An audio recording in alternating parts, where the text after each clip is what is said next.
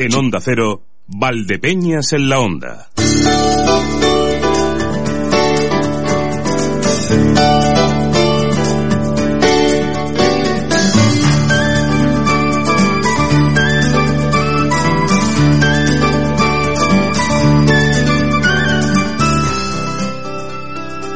Aquí arrancamos semana. Arrancamos semana y lo vamos a hacer semana de la incertidumbre esta para muchas cosas.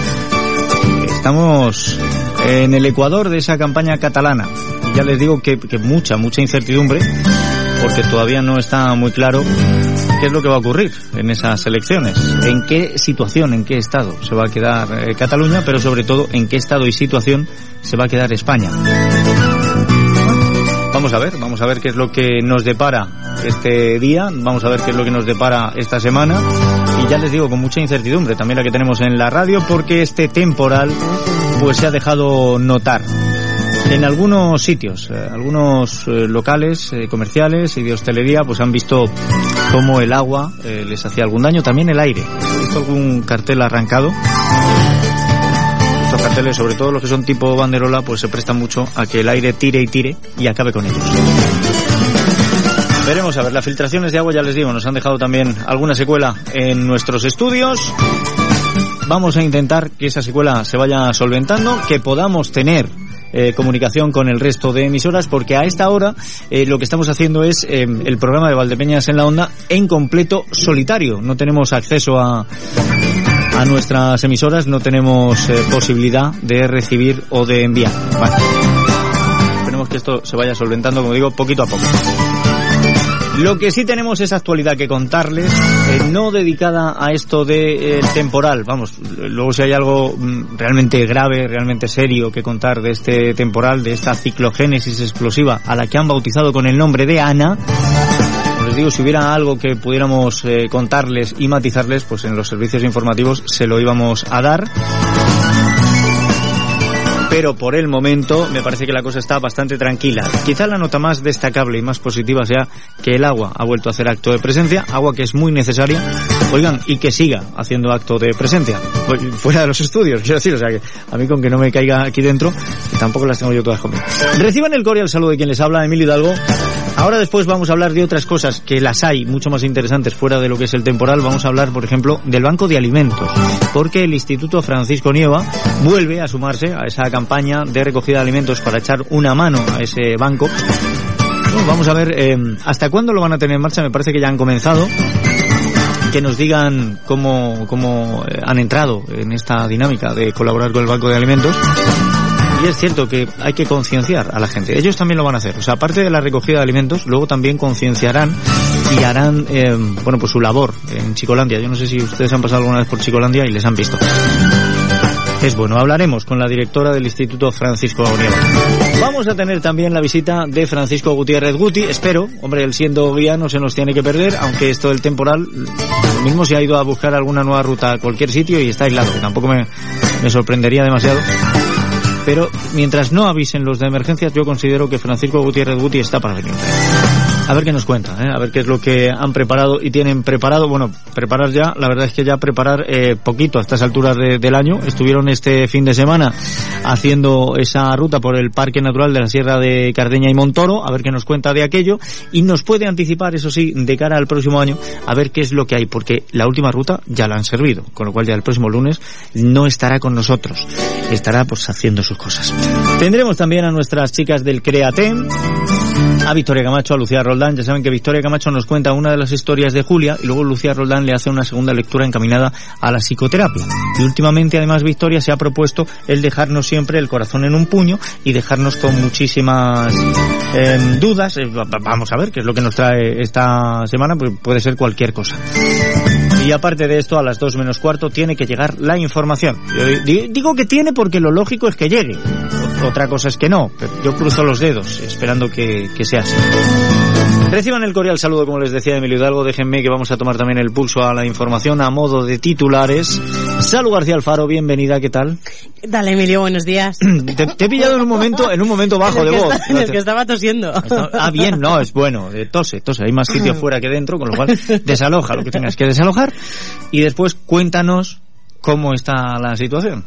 Bueno, pues eh, te cuento lo siguiente. El Ayuntamiento de Manzanares ha aprobado a través de un decreto de alcaldía una oferta de empleo público para un total de 21 plazas que se van a poder convocar en los próximos en tres años. Esta oferta de empleo público va a permitir, apuntan desde el Ayuntamiento, la consolidación de un buen número de puestos de trabajo en el consistorio que desde hace, bueno, pues algunos años no habían podido ser cubiertos de forma permanente. Se van a ofertar plazas de técnicos de promoción de economía, técnicos de orientación, auxiliares administrativos y también arquitectos. Bien, bueno, pues una oferta de empleo que siempre viene. Les recuerdo que nosotros todos los martes además repasamos esas ofertas de empleo público. Mañana lo haremos también. Más asuntos, cuéntame. La Federación Empresarial de Ciudad Real va a buscar el apoyo de las confederaciones empresariales nacionales de la COE y CEPIME para impulsar la tramitación de las obras de mejora que se tienen que ejecutar en la antigua sede de la patronal de la provincia, ubicada en un edificio de la ronda de la calle La Mata en Ciudad Real. El presidente de FECIR, Carlos Marín, bueno, pues apuntaba que quiere mantener reuniones con los presidentes de COE y CEPIME para aprovechar precisamente la marca y el peso de estas organizaciones y lograr estos apoyos a la hora de avanzar en la tramitación administrativa de las obras de rehabilitación. ¿Qué te ha pasado? Dime. ¿Por, por qué corres? estás, estás como agobiada, tranquila. Es que tengo muchas cosas en la cabeza ahora mismo que tengo que solucionar. Tranqui- no, pues, pero no, no corre, o sea, tú tranquila, tranquila. Si ahora mismo se está, se está mejor dentro que fuera. De- Se está- no, que de momento sí, de momento está lloviendo fuera. No, no, está chispeando. Vale, entonces tranquilidad.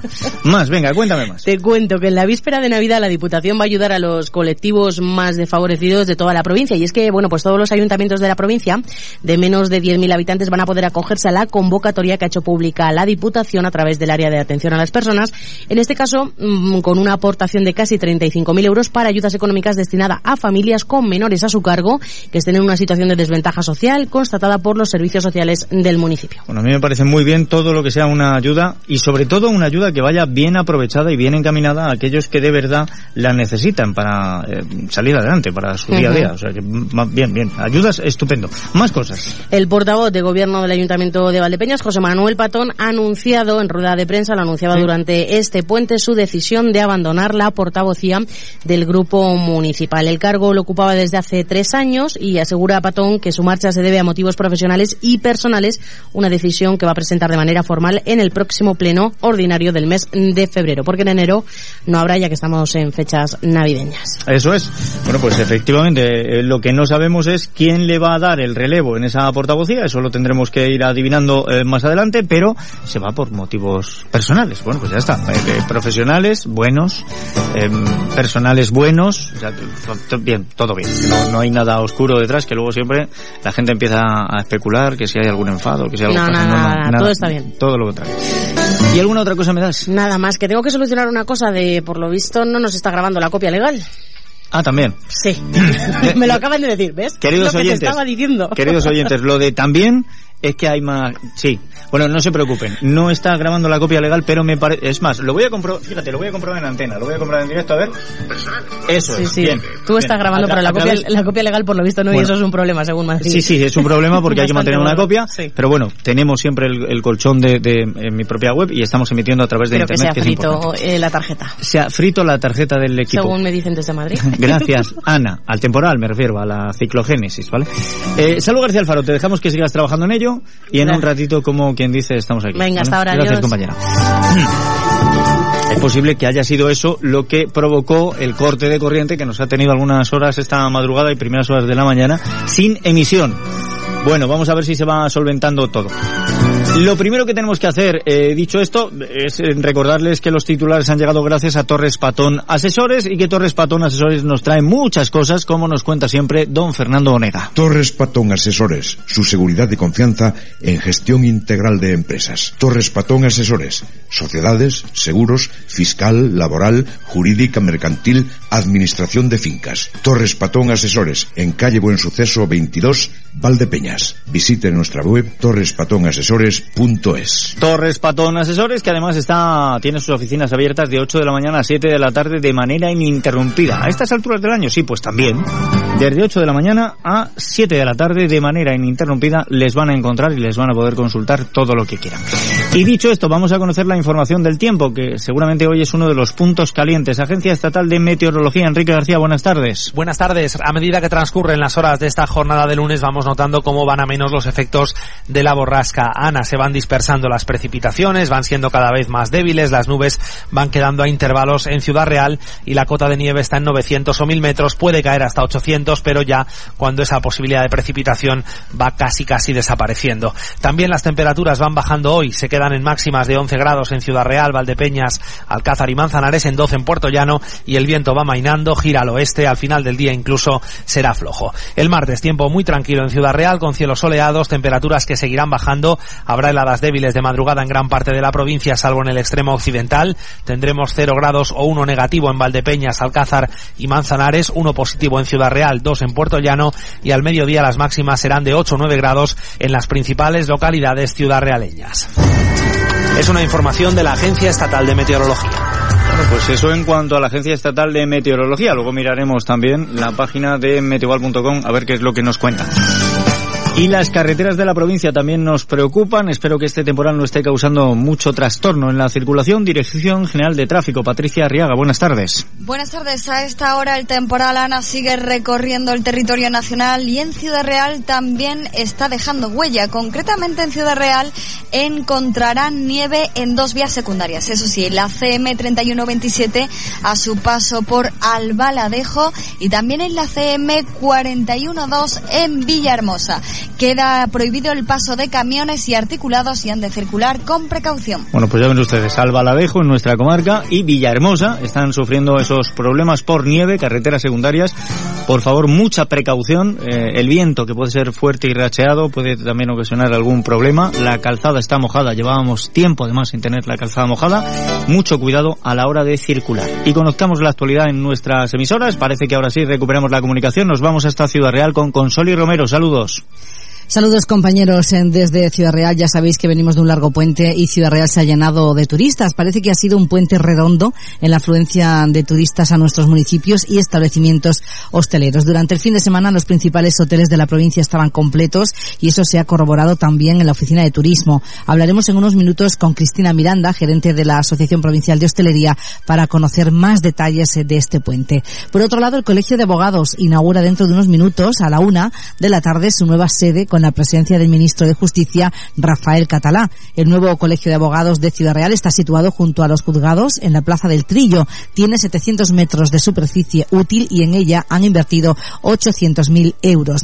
Y otro colegio, en esta ocasión educativo, el Ferroviario de Ciudad Real, organiza durante el mes de diciembre diversas actividades que promueven la solidaridad y la concienciación de la necesidad de compartir y mirar a los demás. Recogida de lápices para el Sáhara, alimentos para el Banco de Alimentos y ropa y juguetes para Cáritas. Nos lo va a contar su directora María José López en nuestro tiempo dedicado a la educación. Por otro lado, a esta hora, la Asociación Española contra el Cáncer está presentando el cartel de la exposición de la Asociación Amigos de la Pintura y del Arte Manuel López Villaseñor. Y nos vamos a ocupar, como no, de los estragos que Ana está causando a su paso por nuestra provincia. Según el 112, las incidencias se están centrando en ramas de árboles caídas, movimiento de mobiliario urbano y algunas inundaciones. Continuamos también con la actualidad en Alcázar de San Juan. Marcos Galván, saludos. Saludos, provincia. Se puede decir que ahora ya sí que sí.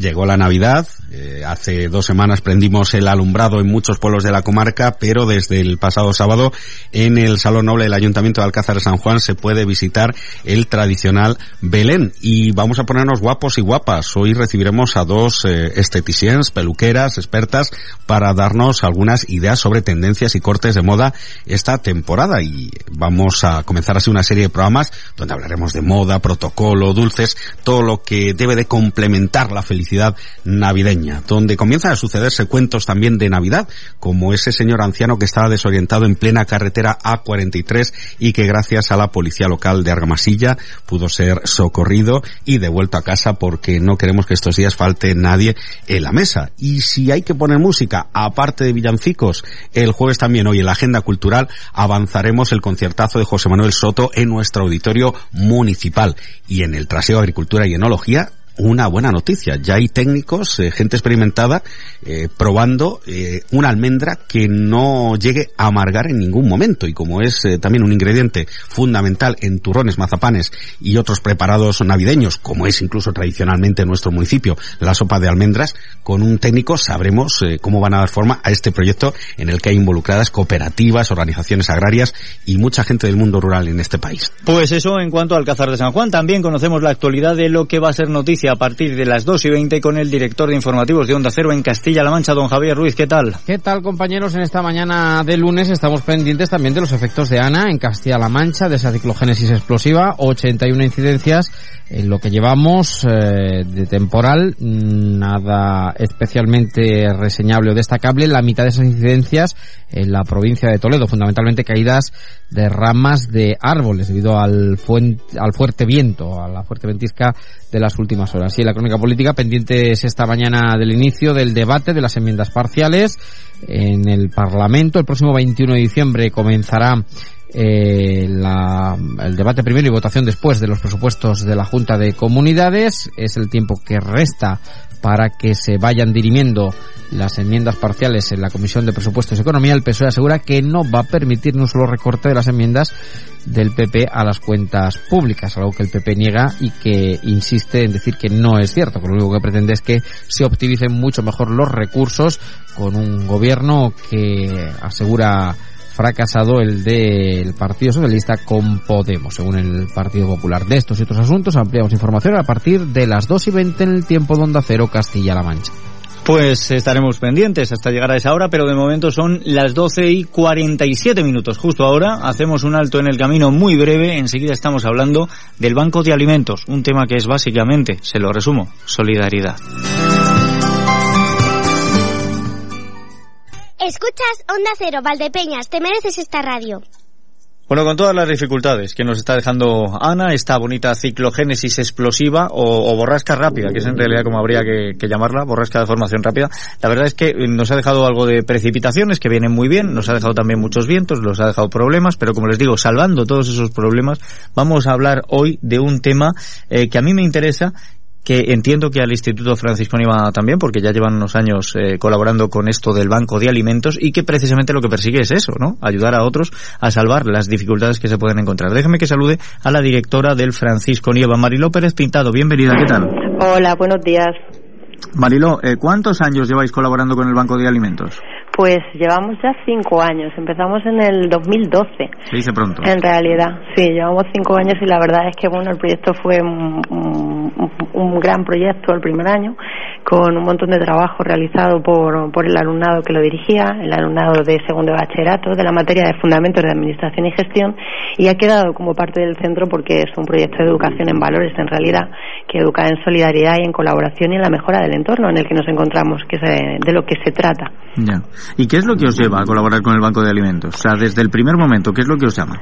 Pues la verdad es que los chicos en esta materia que comentaba en segundo bachillerato, ellos trabajan proyectos de, iniciativa empresarial, entonces hacen un estudio del entorno. En, este año, en el 2012, pues la verdad es que el entorno eh, reflejaba una realidad de crisis bastante dramática y, bueno, es que cuando ellos salían eh, en, esta localidad, sin ir más lejos, eh, veían a gente rebuscando los contenedores, rebuscando los contenedores, la, la basura que se tira, gente para sacar alimentos. Empezamos a investigar sobre eso porque además surge una noticia que se publica en eh, The Wall Street Journal y eh, sale España reflejada con una imagen de una persona buscando dentro de un contenedor. Nos llama muchísimo la atención, empezamos a investigar sobre el derroche alimentario, tanto a nivel europeo como en nuestro país, y decidimos poner en marcha una empresa social asociada a la colaboración con el Banco de Alimentos. Desde ese punto de vista se empieza a trabajar trabajar. Bien, vais un poco o, muy en la línea de eh, Manos Unidas. Manos Unidas tiene esa campaña de que no hace falta más comida, sino gente comprometida. Eh, y además nos vienen recalcando, no recuerdo las cifras, me parece que dicen que son 90 eh, kilos por persona y año lo que desperdiciamos. Sí, en realidad el, el desperdicio alimentario es, es bastante vergonzoso. A nivel europeo, nosotros me parece que somos los quintos, pero son más millones de alimentos, de toneladas de alimentos las que se desperdician que millones de personas en situación del umbral de pobreza. Entonces, realmente eh, el, concienciar de un buen consumo del alimento es muy importante. El primer año que se hace este proyecto se hace una encuesta sobre el desperdicio alimentario en la localidad y se sacan conclusiones muy reveladoras porque son la gente de la localidad la que responde y que indica, bueno, pues que hoy planifica la compra o bien resulta que te pasas y luego sales a comer fuera y lo que te había sobrado se pone malo y lo tienes que tirar o bien no entendemos la diferencia entre la fecha de consumo preferente y la fecha de caducidad. En fin, que una educación más comprometida con el consumo eh, un poco más solidario nos ayudaría a desperdiciar mucho menos alimentos. Lo terrible de todo esto es que ha hecho falta una crisis que haya puesto a muchos en un brete para que empezáramos a ser conscientes, ¿no? Y por ejemplo, hablabas tú de la fecha de consumo preferente y la fecha de caducidad, no ha sido hasta estos últimos años cuando la industria de la alimentación empieza a colocar esa fecha de caducidad y esa fecha de consumo preferente en comparación una con otra para que sepamos eh, hasta cuándo vamos a encontrar el alimento con todas las propiedades y a partir de qué fecha no debemos consumirlo. Esto antes no se hacía. Exactamente, antes no se hacía y, bueno, eh, había gente que pensaba que simplemente por consumir un determinado producto ya se iba a poner malo. No, no, la diferencia es importante y hay que conocerla porque si no, eh, realmente estar dejando de consumir un producto que es perfectamente apto para el consumo que nos parecía relevante. Igualmente, eh, nos, eh, bueno, los chicos en, en, el trabajo que realizan, ellos estudian eh, a qué dedica la gente lo que es el presupuesto. El presupuesto familiar lo estudian asociado a los grupos de gasto del IPC. Y, y, bueno, pues descubrieron que no se lo podían imaginar y que es cierto durante bastantes años en nuestro país y sigue siendo así, que la mayor parte del presupuesto en la familia se dedica a pagar la hipoteca, no se dedica a los alimentos. Pensaban que iban a ser a los alimentos y se dan cuenta que cuando hay dificultades económicas, aquello que de lo que se quita uno es de comer, pero sigue pagando la hipoteca para que no te quiten la casa, sigue pagando la luz para que no te la corten, pero acudes a las entidades sociales.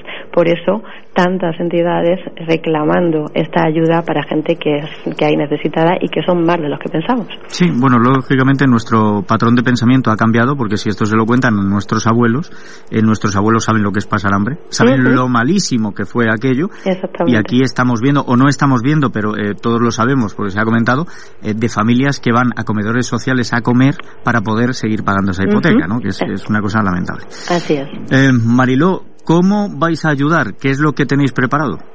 Pues nosotros la campaña la hemos mantenido en el centro, como comentaba, por, por los valores en los que en los que se trabajan asociados a la solidaridad y a la mejora de, de tu entorno. Y lo que hacemos es que tenemos siempre eh, varias actuaciones. Una es que situamos un contenedor en la entrada del instituto desde el día 1 de diciembre y entonces invitamos a toda la comunidad educativa que realiza aportaciones que, eh, bueno, pues eh, se promocionan por parte del grupo promotor que es el, el alumnado de segundo bachillerato y se premia con un, un, un, desayuno, un chocolate a la vuelta de vacaciones al grupo que más aportaciones realiza. Luego tenemos un punto de recogida también en la piscina municipal que siempre colabora con nosotros y que agradecemos muchísimo a todo el personal de allí esa colaboración y están también justo los mismos días. Ellos colocan ahí el cartel, hablan con, con la gente de allí, establecen la colaboración y controlan lo que allí se deja. Y uh, también participamos siempre con el ayuntamiento que también nos ofrece esa posibilidad, eh, un taller en Chicolandia para dar a conocer el proyecto, para que la gente eh, sepa que, que, el alumnado de este centro es solidario y que trabaja por ello y están en Chicolandia ofreciendo talleres a los más pequeños informando de los proyectos que desarrollamos. Perfecto. ¿Los contenedores están ya situados? Están ya situados. ¿Hasta qué día los tenéis? Hasta el día 22. Nosotros es otra particularidad. Eh, entregamos todas la, la, las aportaciones que nos realiza la comunidad a, antes de vacaciones porque el día 22 es el último día del trimestre, el centro se cierra, también lo que se ha aportado en la piscina y se entrega todo a las organizaciones benéficas que son las que se encargan de distribuir. Era un punto sobre el que el alumnado preguntaba por qué no lo hacían ellos y en su día ya después del estudio que realizaron descubrieron que es mejor que lo hagan las organizaciones benéficas porque son las que realmente tienen el conocimiento de las personas más necesitadas. Además se coordinan a través de la Concejalía de Servicios Sociales, tienen el listado de esas familias que necesitan de esa ayuda. Así es. Y me parece muy acertado que lo hagáis antes de llegar el día eh, 22, antes de finalizar trimestre, uh -huh. para que así la gente pues tenga una una noche buena de verdad con su cena, ¿no? Exactamente. Y, y Nochevieja y demás, pues que les lleguen estos estos alimentos. Y Hemos luego, por tenido supuesto, en cuenta, Chicolombia. que sí que me gustaría destacarlo, Sí. que es otra otra cuestión que se produce en estos últimos años, el tema de la pobreza energética, porque bueno, eh, es importante recordar que hay gente que, que bueno, nosotros podemos dejar un paquete de arroz, un paquete de lentejas, pero es que luego hay que cocinarlo y hay gente que no se puede ni plantear eso. Entonces también lo recordamos y lo informamos para que la gente traiga ya el alimento cocinado. Bien. Bueno, pues vamos a ver si entre todos conseguimos echar una mano. En años anteriores se han recogido 400 eh, kilos, los que habéis llegado a, a recoger, ¿verdad? Sí, sí, 400 kilos de alimentos, el contenedor completo más el que recogemos en la piscina municipal. La verdad es que es muy, muy de agradecer a toda la gente que colabora. Pues vamos a ver si entre todos esta vez superamos. Si es que es mejor que, que sobre comida a que nos falte. Ojalá. ¿Eh? Pero ojalá que, que sobre porque sobre, o sea, porque nadie tenga hambre, no, no por todo lo contrario. Ojalá que sí sea. Mariló, muchísimas gracias por haber estado con nosotros. eh, que vaya bien esta campaña de ayuda al Banco de Alimentos y enhorabuena, enhorabuena por, por la iniciativa, a, los chavales, a, a todos. De verdad, que tengáis una feliz Navidad. Igualmente, muchas gracias. Y nosotros llegamos a la información en apenas 10 segundos y luego espero que podamos estar de vuelta sin ningún tipo de problema.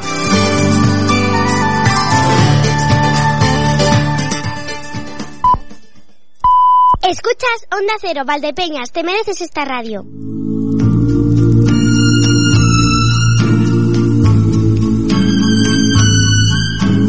La una y siete minutos, casi la una y ocho.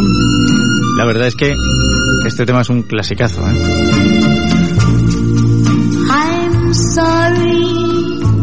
Bueno, ahora les cuento quién está cantando para aquellos que no la conozcan. Pero hoy, 11 de diciembre, es el día de San Damaso I, Papa. Este pontífice se hizo famoso por haber redactado y hecho grabar los epitafios o lápidas en los sepulcros de muchos famosos mártires de las catacumbas de Roma. De familia española, el santo fue secretario de los pontífices San Liberio y San Félix, y al ser elegido Papa en el año 366, hizo honor a su nombre, que significa domador, porque tuvo que sofocar una sangrienta rebelión que se levantó en Roma contra él. La tradición señala que el Papa San Damaso fue el que introdujo en las oraciones de los católicos el gloria al Padre, al Hijo y al Espíritu Santo como era en un principio, ahora y siempre, por los siglos de los siglos. Amén.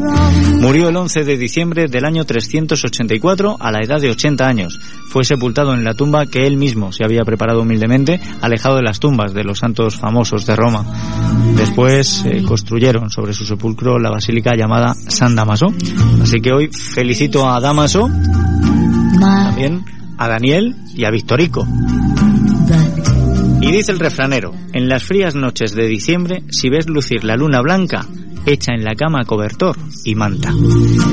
Bueno, la verdad es que eh, hemos tenido días fríos, muy pocos, ¿eh? aunque haya habido alguna madrugada fría, pero han sido muy pocos. Y la cosa ya se va suavizando, con esto de la lluvia se suaviza. Hoy es el Día Internacional de las Montañas. En este día se pretende que sea un día en el que la población mundial tome conciencia de la importancia que tiene para la vida humana la naturaleza y en el día de hoy las montañas. La Asamblea General de Naciones Unidas declaró la celebración del Día Internacional de las Montañas el 20 de diciembre del año 2002.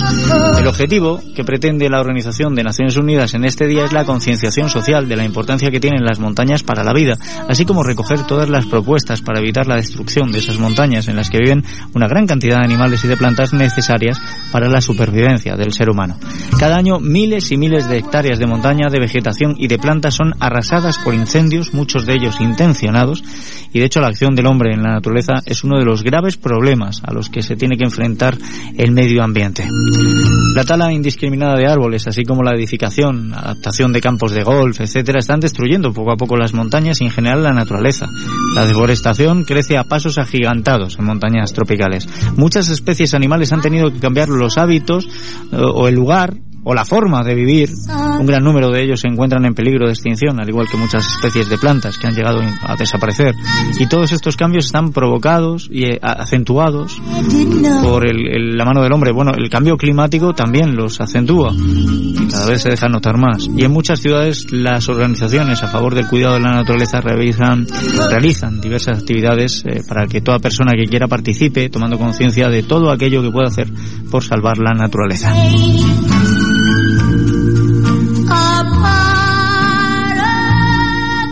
Hablando de naturaleza, hablando del cambio climático, déjeme que le eche un vistazo también a Medioval. Les digo que hoy la temperatura máxima es de 11 grados, la mínima de 4 y el viento, eh, el viento obedece a un perfil que se llama temporal. Es del oeste y hay rachas, atención, que en Valdepeñas pueden llegar a los 92 kilómetros hora. La fuerza del viento va a ir descendiendo notablemente a lo largo del día. De hecho, a estas horas ya no vamos a tener eh, esos picos tan acentuados de velocidad, que todavía podemos tener pues algunas rachas que se acerquen a los 40 y pico, 50 kilómetros hora, pero ha ido perdiendo. También pierde intensidad la precipitación. A estas horas ya estamos hablando de lluvia muy débil, evolucionando hacia gotas dispersas, pero todavía nos pueden acompañar esas gotas dispersas durante el resto del día y la madrugada. Para mañana, bueno, pues a primeras horas del día veremos cómo esas gotas dispersas van desapareciendo y la nubosidad también. Mañana la máxima será de 7 grados y la mínima de 1, el viento moderado del norte y ya las rachas no superarán los 35-36 kilómetros hora. Y para los próximos días, pues volvemos a esa tónica de, pasado mañana cielos despejados, luego volveremos a tener alguna nube y es posible que este temporal todavía nos pegue algún coletazo más, dejando precipitaciones hacia el final de la semana. Pero esto lo vamos a ir viendo. Hoy tenemos también una efeméride histórica que no he visto que hayan repasado en otros medios. Hoy nos acordamos del atentado contra la Casa Cuartel de Zaragoza. Fue el 11 de diciembre de 1987 en esta ciudad española y fue perpetrado por la organización terrorista ETA. El atentado eh, consistió ni más ni menos que en hacer explotar eh, junto a la Casa Cuartel pues una, una bomba, un coche bomba de unos 250 kilos de amonal. Estaba estacionado pegado a esa Casa Cuartel, como digo, ocasionando 11 muertos entre ellos cinco niñas, y 88 heridos, la mayoría de ellos civiles. Los bomberos fueron extrayendo escombros y fueron apareciendo las víctimas hasta ese total de 11, entre las que se encontraban dos gemelas de 3 años, una niña de 7 y otra de 6. Además se produjeron esos 88 heridos que les decía, algunos de los cuales sufrieron serias amputaciones. Los trabajos se prolongaron durante toda la noche.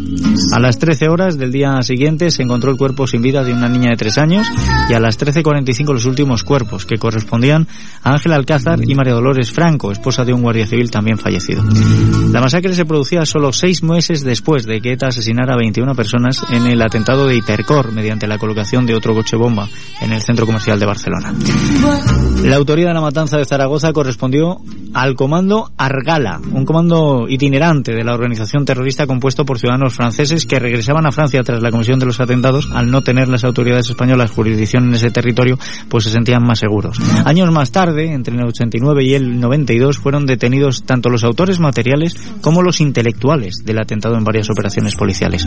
Tal como se demostró en el juicio, la orden directa de ejecutar la matanza de Zaragoza llegó de la dirección de la banda por parte de Josu Ternera. El experto en explosivos, Fittipaldi, fue el encargado de confeccionar el artefacto y su entrega a los ejecutores. Y Paquito llevó a cabo el seguimiento y realizó el croquis de la casa cuartel, dando la orden directa del atentado. Una vez planificado este, fueron cuatro ciudadanos franceses los encargados de su ejecución. Henri Parot, su hermano Jean Parot, Jacques Snall y Frédéric Aramburu. Estos fueron los cuatro que viajaron desde el País Vasco francés a Zaragoza, donde a bordo de dos vehículos se trasladaron a las inmediaciones de la casa cuartel. En el primero, un Renault 18 robado en, en Tolosa iban Parot y Snal, y en su interior se encontraba el artefacto compuesto por unos 250 kilos de amonal repartidos en tres botellas de acero. Parot estacionó el vehículo junto a la puerta de entrada y Snal accionó el mecanismo que produjo la explosión en un minuto y 15 segundos. El tiempo justo para introducirse y huir a bordo del Peugeot 205 en el que les esperaban sus otros dos cómplices. Hoy se cumplen, por tanto, 30 años de aquel atentado y no podemos olvidar. Y esto que estamos escuchando es I'm Sorry, lo siento, esta canción escrita por Dab Albright y Ronnie Self, popularizada por la cantante Brenda Lee, cuando contaba solo con 15 añitos de edad. El sencillo alcanzó el número uno en la lista Billboard Hot 100 en julio de 1960, y aunque grabó la canción a principios de ese año su discográfica Decca Records, la mantuvo archivada durante varios meses por preocupación, al considerar que una niña de 15 años no era lo suficientemente madura como para cantar al amor no correspondido. A pesar de que I'm Sorry nunca fue lanzado oficialmente como sencillo country en los Estados Unidos, con el tiempo se convirtió en un tema aceptado por los amantes del country y como un clásico del género. Pues traemos este tema porque esa niña de 15 años cumple hoy 73. La cantante norteamericana Brenda Lee, nacida en Atlanta, Georgia, uno de los primeros ídolos adolescentes en la década de los años 50 y 60.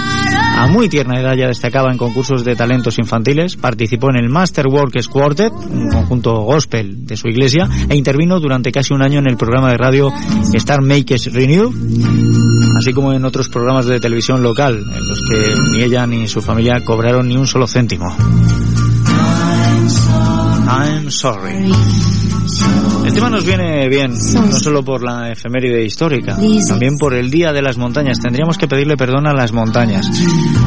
¿O no? Francisco Gutiérrez Guti, bienvenido. ¿Qué tal estamos? ¿A qué tal? A ver, ¿ves? Si todos, la- todos los micrófonos lo hacen, ya te lo dije. Yo has cambiado de micrófono, pero da igual. Mira que lo he intentado, ¿eh? No, no, pero el sonido hace lo mismo. Bueno, Entonces, vale. Bueno, ya nada. se ha calentado. Que digo que a las montañas habría que pedirles perdón. Pues yo creo que sí, fíjate. Sí. Sí. Pues, sí. pues- Además me lo he apuntado en, en mi agenda. No, no sabía que era hoy el Día de la Montaña. Pues ya ves. ¿eh? Se propuso el 20 de diciembre del año 2002 y el 11 de diciembre ha quedado como el día... Te lo iré recordando año tras año. No te preocupes, si ya emérito no lo recuerdas. Ya. Emérito, pero ya has visto como y la defino. o sea, Sí, sí, sí, Pim sí. pam, pim pam. Bueno, pues sí, teníamos que pedirle perdón. La verdad es que mm, eh, unas veces directamente y otras veces indirecta, pero eh, nos metemos fin con ella, sí. Entre incendios, eh, la mano del hombre, etcétera, etcétera, etcétera. Vamos a intentar Perdón, querida montaña. posible, ¿no? Ya, yo ya le he pedido, ¿eh? Perdón, querida Sí, montaña. sí, perdón, perdón. Todas las montañas. Todas. Eh, Bueno, todas tampoco, ¿no? Porque yo recuerdo la serie aquella de los Fraggles, había una montaña de basura. A esa no le, No. no, a esa no le voy a pedir perdón. Que ya es ella de basura bastante mal está haciendo. Digo que habéis estado este fin de semana en el Parque Natural eh, Sierra de Cardeña y Montoro. Habéis estado por allí, por la aldea de los cerezos, por la fiesta del Fresno. ¿Qué tal los cerezos? eh, Los cerezos, ¿qué tal el Fresno? Pues ¿En todos? todo, la verdad es que mm, un poquito falta de agua, pero se nota que por esta zona ha llovido un poquito más. Entonces, eh, se notaba porque eh, el río Yeguas, que era la parte más bonita y más destacada ¿no? de la ruta, pues por lo menos tenía algo de agua, ¿no? Eh, corría que es importante. No, no, no todos los, los ríos pueden decir que hoy, eh, a estas alturas de año, pues se esté corriendo el agua, ¿verdad? Es- lo dice el, el saber popular. Cuando el río suena, agua yeguas. Yeguas. ¿Eh? Exactamente. La has hilado. Bueno, pues eh, eh, tuvimos, mm, eh, no- nos intentó eh, buscar y nos encontró porque tuvimos la visita, como no, de este parque que está en zona A, eh, la más protegida, la visita de, del guarda forestal eh, y como naturalmente le enseñamos el permiso, pues estuvo un poco en plan jocoso con nosotros y contándonos anécdotas. Y en definitiva eh, también la mañana mucha gente se levantó casi con miedo diciendo bueno nos mojaremos no nos mojaremos pues Nada, no, miedo no, ninguno. No nos mojamos y, si hubiese llovido que era eh, lo que yo recé que, que nos hubiésemos mojado algo pues pues hubiese venido bien. Eh, precisamente cuando estábamos en mitad de la comida ya eh, sentados y, viendo la lluvia a través del cristal sobre las cuatro y media fue cuando empezó a llover por aquella zona. Entonces, bueno, pues a destacar sobre todo pues que mm, pudimos cruzarnos por varias piaras de cerdo, puro pata negra, Pata negra. pata, negra. preciosos, comiendo las bellotas de, de, pues, de la dehesa, ¿no? Porque es, eh, sobre todo hay que destacar esto que, no- que es una zona adhesada con muchísimas encinas y con bastantes curiosos lomos de ballena. Digamos que los lomos de ballena son, eh, eh, son, mm, pequeños sobresaltos, lomas. lomas de, de granito que sobresalen en zonas eh, llanas y, y- y- y aparentemente pues parecen eso, un lomo de Ah, ballena. la- Geológicamente se llama así. Sí, se llama así porque parece el lomo de la ballena cuando asoma por la superficie del mar. Exacto. Eh, la aldea de Cerezo está construida precisamente de toda la piedra de granito que existe por esta zona. Mm, También fue algo curioso porque la gente no pensaba que hubiese esta zona fuese más bien casi de pizarra, ¿no? O, caliza y sin embargo pues es una zona granítica. Es curioso. Como te digo, bueno, eh, la gente contenta pues porque no se mojó, porque vio a estos graciosos animales, eh, que por cierto estaban entremezclados, sí, eh, hablo de los cerdos, lógicamente, estaban entremezclados. Hay una ganadería extensiva eh, muy interesante. Pudimos además cruzar por una por una granja donde estaban eh, de matanza y vimos colgados los, los jamones. es, la época. la época. Y entonces eh, te decía esto que estaba entremezclado los cerdos con las terneras y pues muy curioso porque además muy poca número de especies tanto de terneras como de cerdo en inmensidad de, hectáreas. Es una zona muy interesante para ir a comprar desde luego embutido. Cuando quieres eh, producto de, de, calidad, cuando quieres, pues eso, que el cerdo sea ibérico, pata negra, de bellota y además esté identificado como tal, es que los requisitos son de muy poquitos animales por, o, muchas hectáreas, porque por cada animal necesita varias hectáreas. Mm. Eh, con la ternera pasa lo mismo, o sea, no es lo mismo las terneras que viven en un palmo de terreno un montón hacinadas que las que tienen más, más claro. y que comen de lo que hay en el campo naturalmente. O sea que bien, que la sí, confirmas que del cerdo te gustan hasta los andares. Eh, hoy precioso. Eh, llevaba ahí un correveidile, ¿verdad? Que es muy graciosillo y sobre todo es eso, que, que se les veía estar corriendo, eh, eh, hociqueando, en fin, eh, eh, muy interesante, pues toda en global la, ruta, porque insisto, aparte de, ver, pues una de esas que normalmente no la solemos ver, a no ser que te vayas a la zona de Extremadura y todo esto, pues nos hizo un buen tiempo, corría el agua en la vegueta del Fresno, fue muy entretenida esta ruta. Bueno, pues ahí lo tienen ustedes, rutas como estas que se pueden disfrutar con el Club de Senderismo Arreando, que no lo van a hacer ya en lo que queda de año porque habéis terminado vuestro calendario.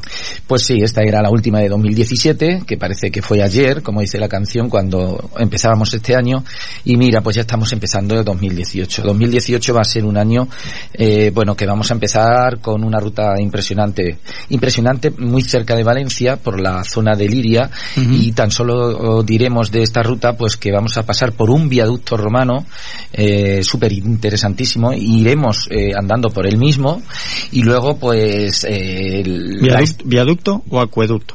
No, vas, es viaducto. Es viaducto. Es viaducto, o sea, eh, digamos que es la típica acequia, ¿no? lo que pasa es que luego pasar, pasaremos, que es la estrella, lo que te iba a comentar, de la ruta, por un acueducto que tendremos que ir por encima de él y cruzar. No es muy largo porque seguramente, eh, bueno, habría muchos problemas, sobre todo en cuanto a estas personas que tienen un poco de, lo diré, de vértigo. De vértigo. Entonces, bueno, eh, interesante, insisto, porque vamos a ir andando por, por, por dentro del viaducto, eh, el cual eh, lo llaman así, por eso eh, digo yo viaducto. ¿eh? Tiene varias mm, mm, eh, claraboyas, ¿no? Con lo cual no hace falta frontal ni linterna y, y, y lo bonito es de ver porque la ruta realmente se llama piedra cortada, como hay un corte inmenso en una piedra que aparte de hacer el viaducto, pues se ve que el ingeniero dijo, pero aquí quiero yo un corte porque esto queda bonito así. Y los esclavos, pues dirían los pobrecitos, pues mira qué gracia nos estás haciendo. Eh, insisto, muy interesante, sobre todo por el tema de saber que eso lo han hecho esclavos y a martillo y cincel. Bueno, pues eh, esto llegará, pero llegará a mediados de enero, con lo cual tenemos un mes por delante. Eso sí, quien se quiera apuntar, pues que se vayan apuntando, porque luego se llenan las plazas y ya no, ya no. Em, ¿Tenéis ya el precio de lo que va a ser la ruta? Eh, no, no tenemos nada porque no la sacaremos hasta la semana que viene, pero rondará, pues como todas, entre 90 y 96 euros, por ahí andará. y Porque hay pernoctación, porque os vais Exacto. 13 y 14 de enero. Exacto, 13 y 14 de enero, pernoctaremos, pasaremos el día, no sabemos todavía si en Valencia o en Liria, o Giria, esto ahora ya de los idiomas eh, no sabe uno cómo acertar. Y, bueno, pues como te digo, pues eh, será de fin de semana. Pues hacemos una cosa, yo les voy a dejar el teléfono de Guti por si quieren ustedes ir ya planteándose o, para que lo tengan, porque alguna ruta, ay pues mira, me ha interesado esta ruta, pero hoy no lo he cogido, pues vayan cogiéndolo ahora, 646-978860, ese es el teléfono de Guti, es el teléfono en el que hay que apuntarse para las rutas del Club de Senderismo Arreando, repito, 646-978860, y Guti, eh, que, pases felices fiestas, que tengas feliz salida, feliz entrada, porque me imagino que ya hasta el 8 de enero No, vuelves a estar por aquí. No veremos por aquí, no volveremos por aquí, intentaremos buscar rutas donde pisar nieve, pasárnoslo bien y, y luego ofrecerlas a la gente y lo que tú has dicho, eh, pásalo bien en estas fechas tan entrañables que, bueno, siempre son interesantes pasarlas con la familia. Haremos lo que, sí, bueno, o se pasa bien o se pasa en familia. Esto ya va en función de cada uno. que, seas bueno. Venga, muchas gracias. Y ustedes espérenme, enseguida estamos con nuestras chicas, estamos en nuestro Créate, pero antes unos consejitos. Escuchas Valdepeñas en la onda con Emilia Hidalgo.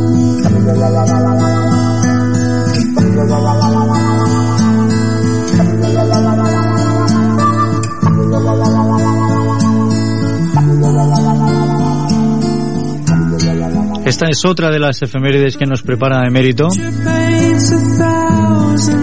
La canción se titula If, o sea, sí, pero sí condicional.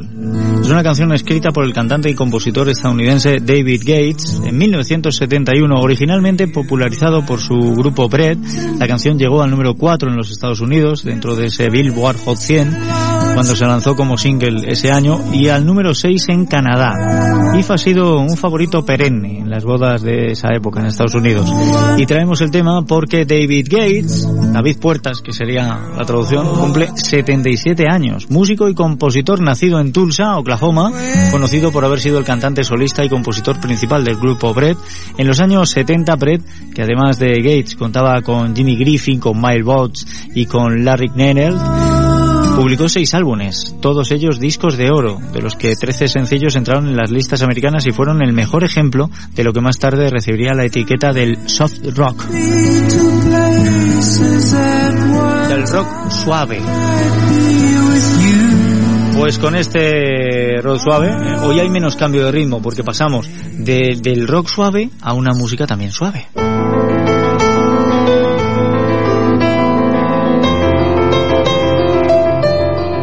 El piano para dar la bienvenida a Lucía Roldán, a Victoria Camacho. Bienvenidas, ¿qué tal? ¿Cómo ha ido la semana?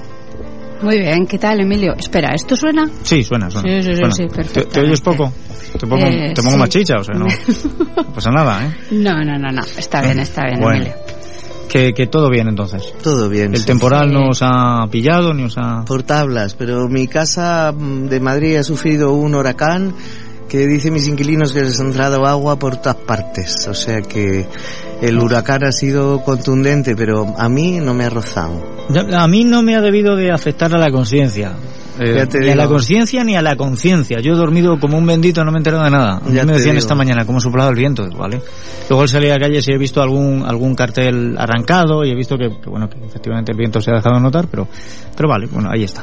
Ahí está, es viento, ¿no? Es viento. Bueno, ya no está ahí, porque el viento pasa. o sea Eso que- es, eso es. De pronto se queda quieto y se mimetiza con el ambiente y ya no lo ves. Claro, exactamente. Es lo que tiene.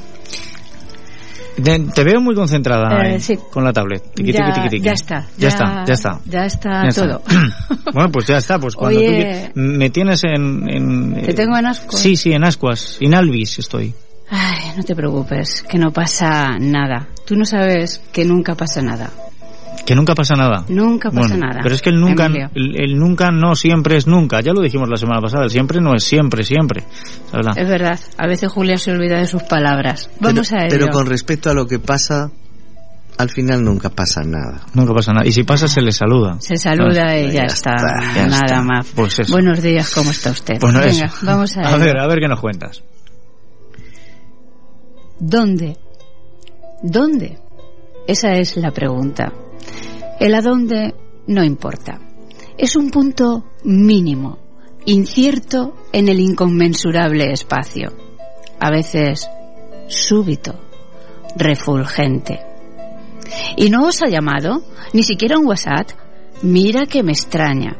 A ver si vamos a tener que empezar a preocuparnos. La preocupación es una de las mil maneras que tenemos de anclar al otro. Al otro del que no queremos despegarnos. La preocupación se convierte en una fijación. Y la fijación en un soliloquio plagado de preguntas retóricas que lanzamos a los fantasmas. Y los fantasmas nunca, nunca, nunca nos responden con el corazón. A ver si vamos a tener que empezar a preocuparnos. Merche se había levantado agorera, llena de perífrasis verbales que alargaban y matizaban ese roe roe de no saber por dónde andaba Julia. Andaba, acampaba, moraba, habitaba, paseaba, bebía, discurría, vagaba, conducía.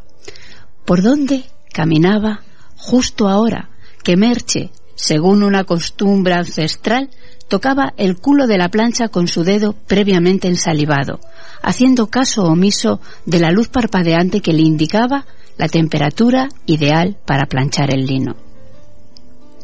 Julia acababa de dejar la autopista y había encarrilado el coche por una carretera secundaria elegida al azar. Un azar muy limitado, con escasas posibilidades de equivocación. Exactamente dos, la de la derecha y la de la izquierda. Las dos hacia el norte. Seguramente una rodearía las montañas y dejaría a un lado los prados, y la otra correría paralela al río y a una de las orillas. Desde la otra ribera también se verían los prados. Julia eligió la, la de la derecha. Iba sola, conducía con desparpajo, con absoluta libertad, sin saber todavía a dónde. Aparcó en la cuneta. No pasaba un alma por esa carretera. Cogió la cámara. En el asiento del acompañante llevaba casi todo, menos la maleta. Una botella de agua, el bolso semiabierto, las otras gafas de sol, el sombrero, el iPad, una tableta de chicles, el mapa, una agenda abierta en el día 11, su cuaderno verde y la cámara. No pensaba fotografiar el horizonte lejano, ni el cielo hecho de tres azules diferentes. Solo quería fotografiar las hojas mojadas, el perfil de las montañas en los charcos. Sus botas de campo andando por una senda desconocida. Una hoja. Esa. Una hoja entre los almeces, porque esos árboles eran almeces. Nunca había sabido, nunca había sido Julia buena para identificar árboles, arbustos, plantas o setas. Le parecía uno de los oficios más difíciles del mundo, exactamente igual que el de identificar piedras. Hasta entonces había sido muy despistada, muy miope para fijarse con lo, con lo que se encontraba en el camino. Hasta entonces.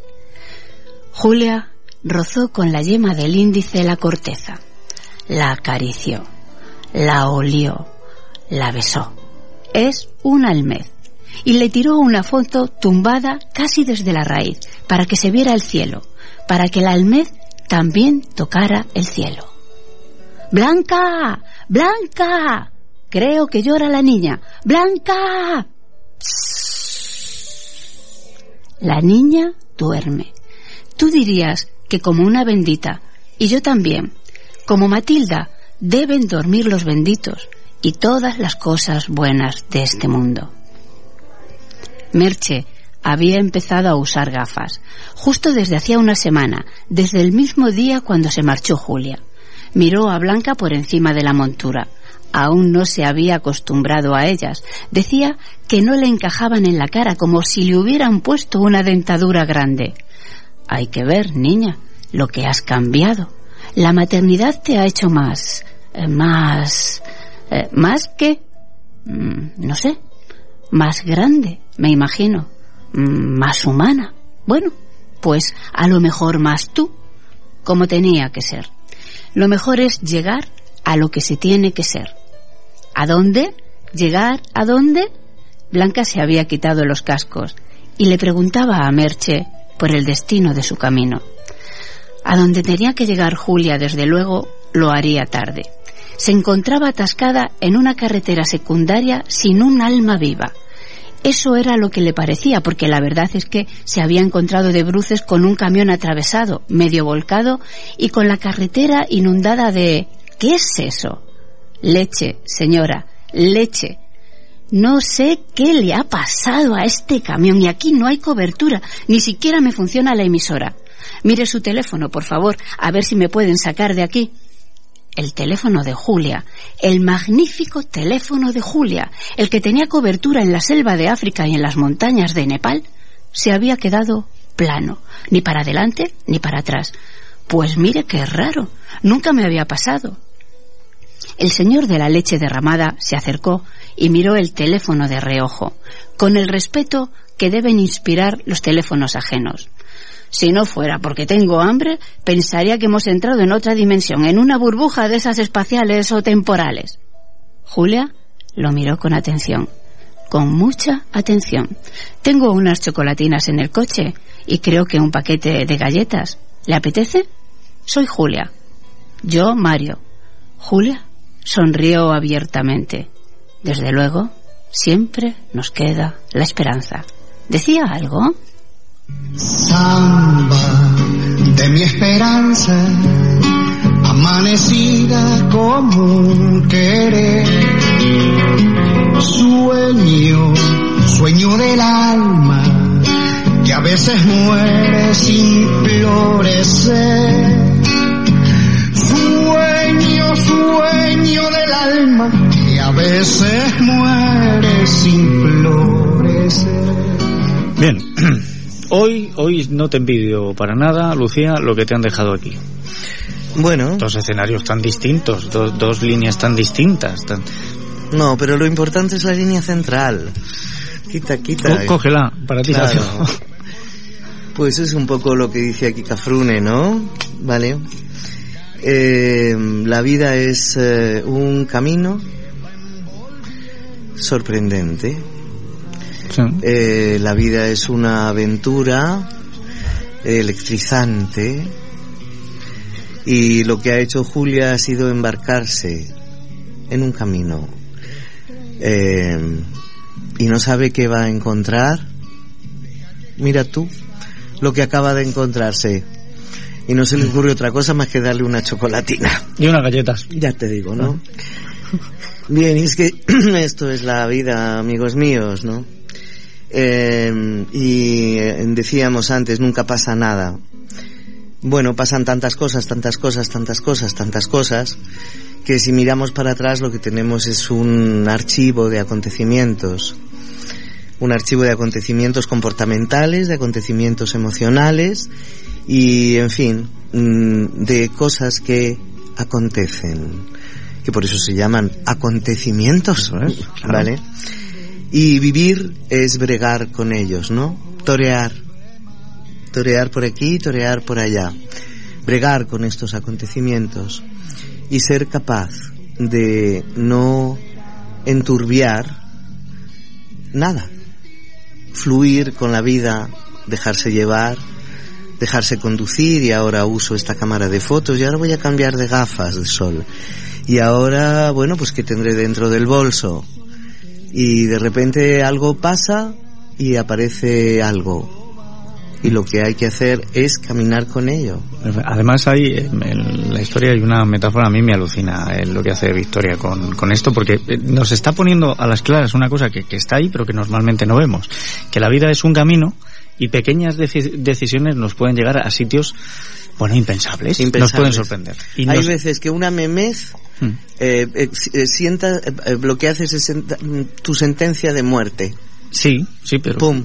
Y otra memez te abre a las puertas de la vida. Precisamente hoy lo que nos ha dicho es que eh, Julia estaba en una carretera que tenía dos posibilidades que en realidad están siendo la misma. O sea, izquierda o derecha, pero las dos van al norte. Te da exactamente igual, pero has cogido aquella en la que está el camión volcado con la leche. Ajá. Si hubiera sido por la otra, yendo al mismo sitio, tu vida había sido completamente distinta. Claro, pero es que eso es así. Lo más importante de todo es que, por eso siempre que se habla del fracaso, yo digo que el fracaso no existe, no, no soy la única que dice que el fracaso no existe. ¿Qué demonios es un fracaso?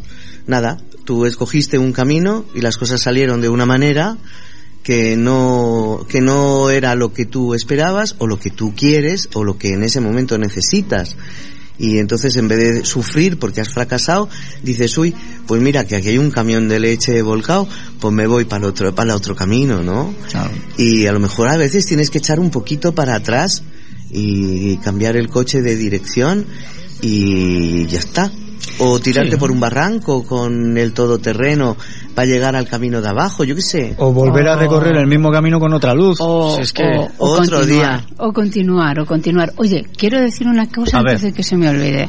Este viernes empezamos el programa de eh, Navidad ya para el café, ¿vale? Entonces tenemos una exposición alucinante o azulinante, máxima expresión, una exposición de acrílicos de Goya. Y de Goya, fíjate cómo suena, ¿qué te parece? De Goya, de Goya. Goya. Es- Suena a cortarte el cuello. Es el viernes 15 de diciembre a las nueve y media. Mira, te voy a enseñar el cartel desde aquí para que Ah, qué veas bueno. la máxima expresión. Qué ¿A bueno. que? Sí, sí, sí, Pues sí. eso. Está muy bien. A ustedes no lo ven, no se preocupen, que el viernes lo pueden empezar a ver. Victoria Camacho, Lucía Roldán, muchísimas gracias y el próximo lunes volvemos a estar aquí. Ya acercándonos al Día de la Salud, poquito a poco. Pues sí. Poco a poco, sí. ya, A, poco a a ver poco. si llega ver esta si- señora de Burgos que le está costando mucho y con estas tormentas. uf, ¿Verdad? ¿eh? Pero bueno, yo, digo yo que llegará la salud, ¿no? Llegará, llegará la salud, ya lo verás. Que seáis buenas. Venga, un beso. Un beso. Un beso. Y nosotros enseguida vamos a estar en la información. Pero antes de que lleguemos, este tema, Roll to Me, rueda hacia mí. Este tema es una canción de la banda escocesa de pop rock eh, que se llama algo así como eh, Del Amy Tree.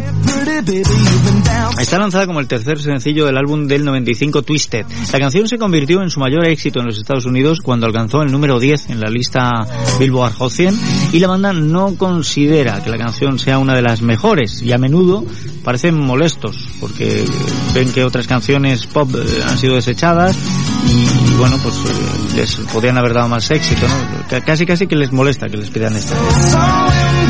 Sin embargo, es una canción que ha gustado, pues ha gustado. Esto hay que, es lo que decíamos, habrá que aprovechar el camino como viene. Bueno, traemos la canción porque cumple 53 años el músico, cantante y compositor escocés Justin Curry, nacido en Glasgow y conocido por ser el fundador junto con Ian Herving del grupo del Amy Tree, activo durante los años 1983 al 2002 estuvieron. Pues con este qué grupo de nombre tan curioso del Amy Tree, llegamos al momento de nuestra información y tenemos que empezar a, a descongelar los datos que están bien fresquitos.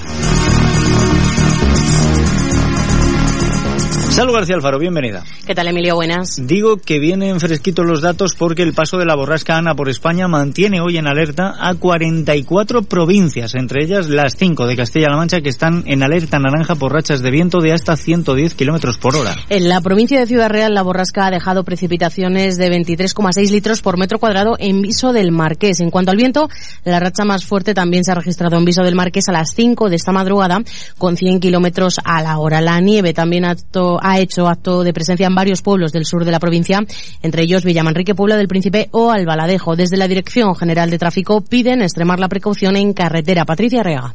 Buenas tardes. A esta hora les pedimos especial precaución por el temporal. Las condiciones meteorológicas, especialmente en Ciudad Real y en Castilla-La Mancha en general, por heladas que complican la circulación o pueden complicar la circulación, ya que encontrarán el pavimento deslizante. Mucha precaución y especial atención en el día de hoy.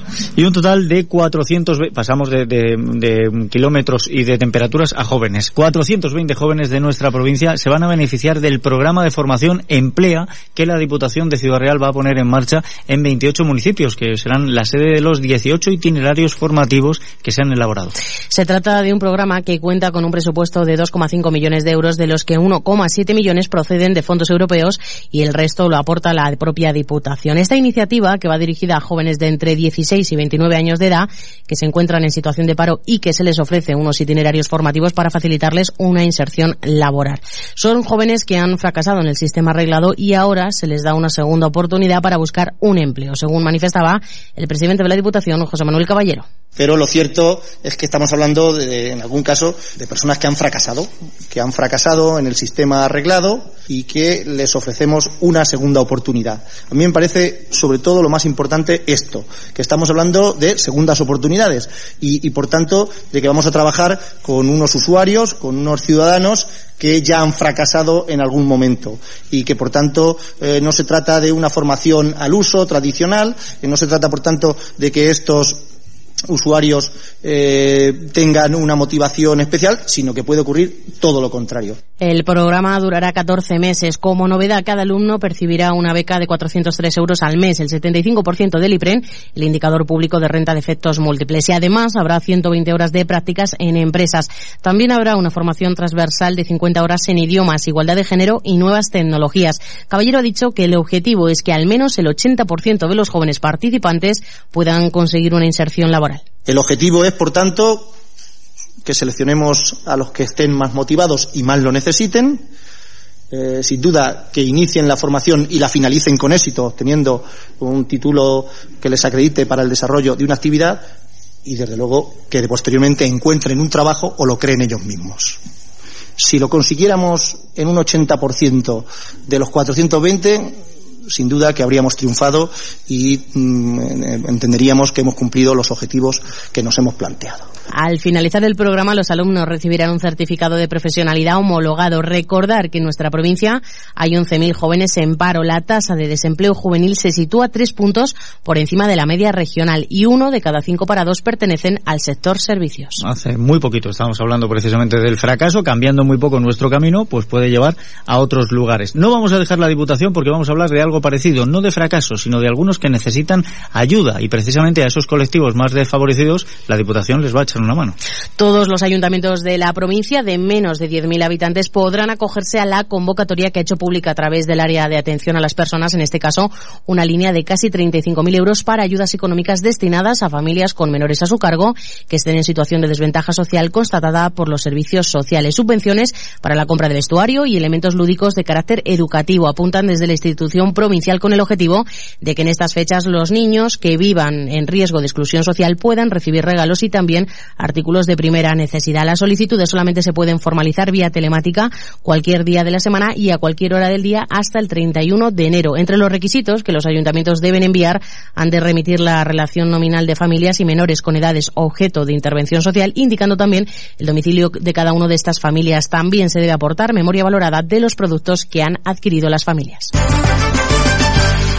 La Federación Empresarial de Ciudad Real va a buscar el apoyo de las confederaciones empresariales nacionales COE y CEPIME para impulsar la tramitación de las obras de mejora que se tienen que ejecutar en la antigua sede de la patronal de la provincia ubicada en el edificio de la Ronda de la Mata en Ciudad Real. El presidente de FECIR, Carlos Marín, ha anunciado en Onda Cero que quiere mantener reuniones con los presidentes de COE y CEPIME para aprovechar la marca y el peso de estas organizaciones y también lograr apoyos a la hora de avanzar en la tramitación administrativa de las obras de rehabilitación del inmueble abandonado desde el año 2005. Un edificio que se quiere mejorar para que vuelva a servir como sede de los empresarios de Ciudad Real. Y es que Marina ha mostrado su preocupación por el retraso que se está produciendo en la tramitación burocrática necesitamos el apoyo de COE, ya nos dijo en su momento la secretaria general de COE que era un proyecto de interés especial para COE y que era prioritario, y también el Ministerio de Trabajo, pues lo que queremos es que nuestras matrices, nuestras eh, COE, CEPIME eh, a nivel nacional y, y CECAM pues nos arropen, nos ayuden y sobre todo pues que le vayamos poniendo fecha, ¿no? Porque estamos un poco nerviosos, ¿no? Lo vamos prometiendo, sabemos que va a llegar, sabemos que está ahí.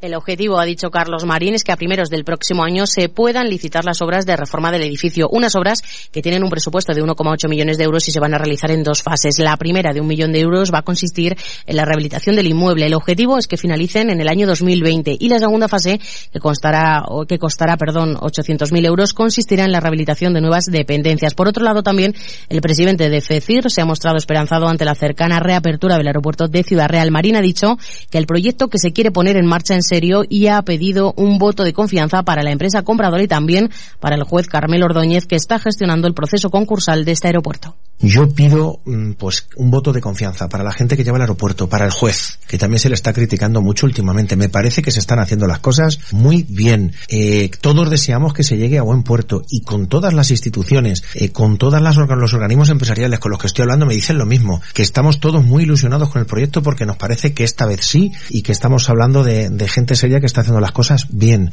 Bueno, vamos a ver, hay muchas esperanzas puestas en ese aeropuerto.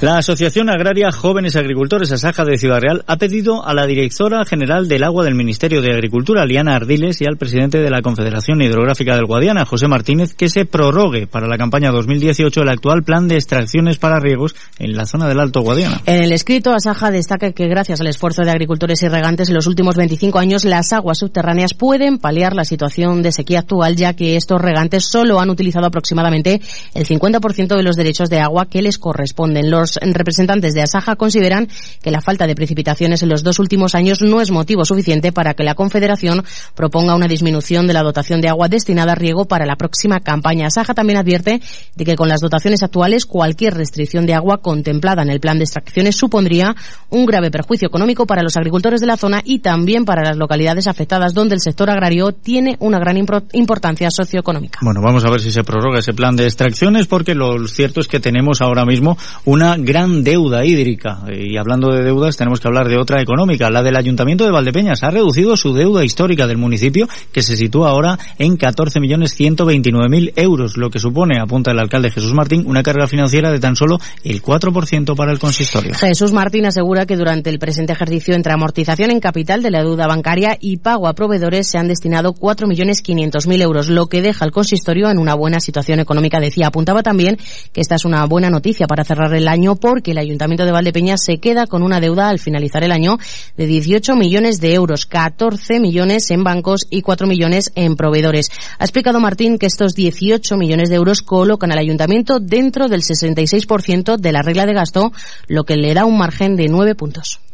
En definitiva, yo creo que esto es una buena noticia para cerrar el año, porque el Ayuntamiento de Valdepeñas realmente se queda a 31 de diciembre con una deuda de 18 millones, 14 de bancos y 4 de proveedores, son 18 millones, y esos 18 millones lo, que lo colocan en el 66% dentro de la regla de gasto, lo que le da un margen de nueve puntos, es decir, la posibilidad de que si ocurriera algo o quisiéramos hacer inversiones por valor de nueve millones, pues podríamos hacerla. Y al lado eh, tenéis la amortización de la deuda. Por otra parte, Martín ha dicho que a lo largo de este año el consistorio ha hecho inversiones por valor de 5 millones de euros, de los cuales 2.700.000 euros pertenecen al superávit que hay en las arcas municipales durante el anterior ejercicio, con el que se han puesto en marcha, ha dicho, nueve proyectos financieramente sostenibles. Y del Ayuntamiento de Valdepeñas pasamos al de Manzanares, que ha aprobado a través de un decreto de alcaldía una oferta de empleo público para un total de 21 plazas que se podrán convocar en los próximos tres años. Esta oferta de empleo público permitirá, apuntan desde el Ayuntamiento, la consolidación de un buen número de puestos de trabajo en el consistorio que desde hace algunos años no habían podido ser cubiertos de forma permanente. Se ofertarán plazas de técnicos de promoción económica, técnicos de orientación, técnicos de medio ambiente, auxiliares administrativos y arquitectos, entre otras plazas. Pablo Camacho, concejal de personal, apuntaba que con los presupuestos generales del Estado para 2017 se ha dado luz verde a las diferentes administraciones públicas para convocar estas ofertas de empleo público que, según la estimación de distintos sindicatos, a nivel estatal pueden suponer la consolidación de 300.000 puestos de empleo en el conjunto del Estado. Para sacar adelante esta oferta de empleo público ha existido dos o han realizado dos mesas de negociación con las centrales sindicales con representación en el Ayuntamiento manzanareño. Se ha negociado, se han debatido, se han expuesto diferentes criterios y finalmente la mesa de negociación ha aprobado por una gran amplia mayoría eh, esta oferta de empleo público que creemos que es razonable, que es una propuesta de empleo público de máximos, ya que nos hemos ido al máximo que permite la ley de presupuestos generales y que por tanto creemos que atiende a las necesidades de la casa, a las necesidades del ayuntamiento y también a las necesidades de atención ciudadana que requiere nuestra administración pública. Y siguiendo en tema municipal, el portavoz del gobierno del Ayuntamiento de Valdepeñas, José Manuel Patón, ha anunciado en rueda de prensa su decisión de abandonar la portavocía de ese gobierno municipal. El cargo lo ocupaba desde hace tres años. Asegura Patón que su marcha se debe a motivos profesionales y personales. Decisión que presentará de manera formal, ha dicho, el próximo pleno ordinario del mes de febrero. Patón, que seguirá siendo hasta final de legislatura concejal responsable de Deportes y Juventud, también agradecía durante la rueda de prensa de este puente la confianza que han depositado en él sus compañeros de gobierno municipal y en especial decía el alcalde de Valdepeñas, Jesús Martín. He ido adquiriendo distintas responsabilidades, no solo a nivel eh, político, no solo a nivel institucional, sino también a nivel orgánico del Partido Socialista y también distintas responsabilidades a nivel profesional en, en Tenovit, en Valdepeñas. Además, ha llegado un punto en el que, como sabéis, también mi situación personal, familiar, dentro de poco va a cambiar, dentro de, pocas semanas, seré padre.